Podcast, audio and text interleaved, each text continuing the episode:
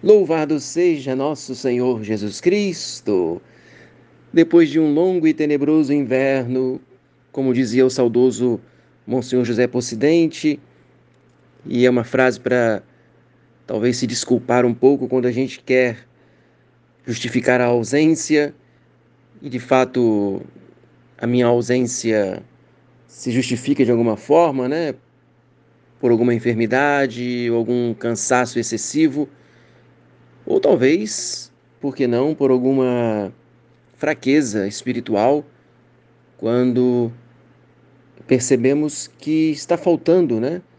Aquela fé, aquela unção que também nós, padres, somos acometidos às vezes. Isso é humano. Mas tudo é possível com a graça de Deus e assim vencendo, nós damos glória a Deus, pois tudo é graça tudo é dom divino, tudo é amparo materno de Nossa Senhora.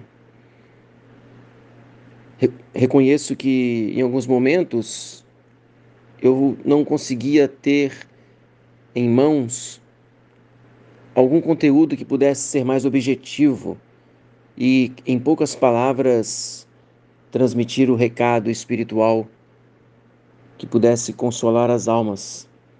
Mas Aqui estou com o livrinho da imitação de Cristo. Talvez seja mais fácil, às vezes, eu ler esse livro quando faltar alguma inspiração. E lá no livro terceiro nós temos muitas passagens bonitas, como se o próprio Jesus falasse a cada um de nós. Então escute apenas imaginando que é Jesus que lhe fala: Filho, quando sentires que o céu inspira o desejo da bem-aventurança e anelas sair do cárcere do seu corpo, para que, sem sombra de vicissitudes, possas contemplar a minha glória, dilata o teu coração e recebe com todo o afeto esta santa inspiração. Rende amplíssimas ações de graças à soberana bondade que é tão liberal para contigo, que com tanta clemência te visita, com tão grande ardor te inflama, com tamanho poder te sustenta, para que por teu próprio peso não resvales para as coisas terrenas.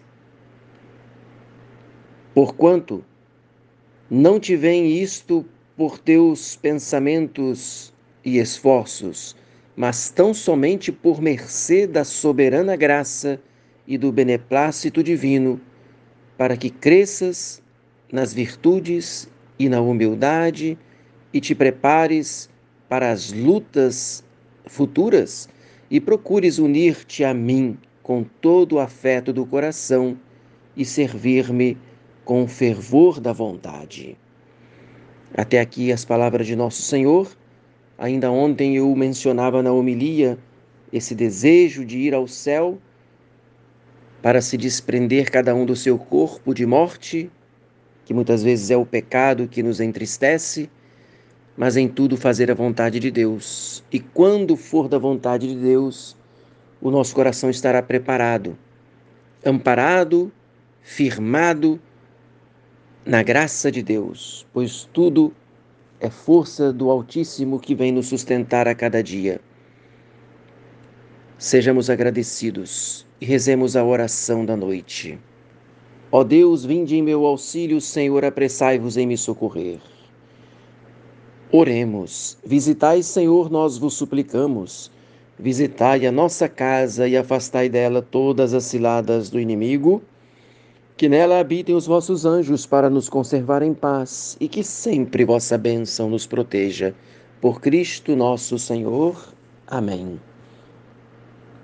Ó Jesus, que viveis em Maria, vinde e vivei em vossos servos, no espírito de vossa santidade, na plenitude de vossa força, na perfeição de vossas vias na verdade de vossas virtudes, na comunhão de vossos mistérios. dominai sobre toda a potestade inimiga em vosso espírito, para a glória do Pai. Amém. Desça sobre você, sobre toda a sua família, a bênção de Deus Todo-Poderoso, o Pai, o Filho e o Espírito Santo. Amém. Tenha uma santa noite. Salve Maria.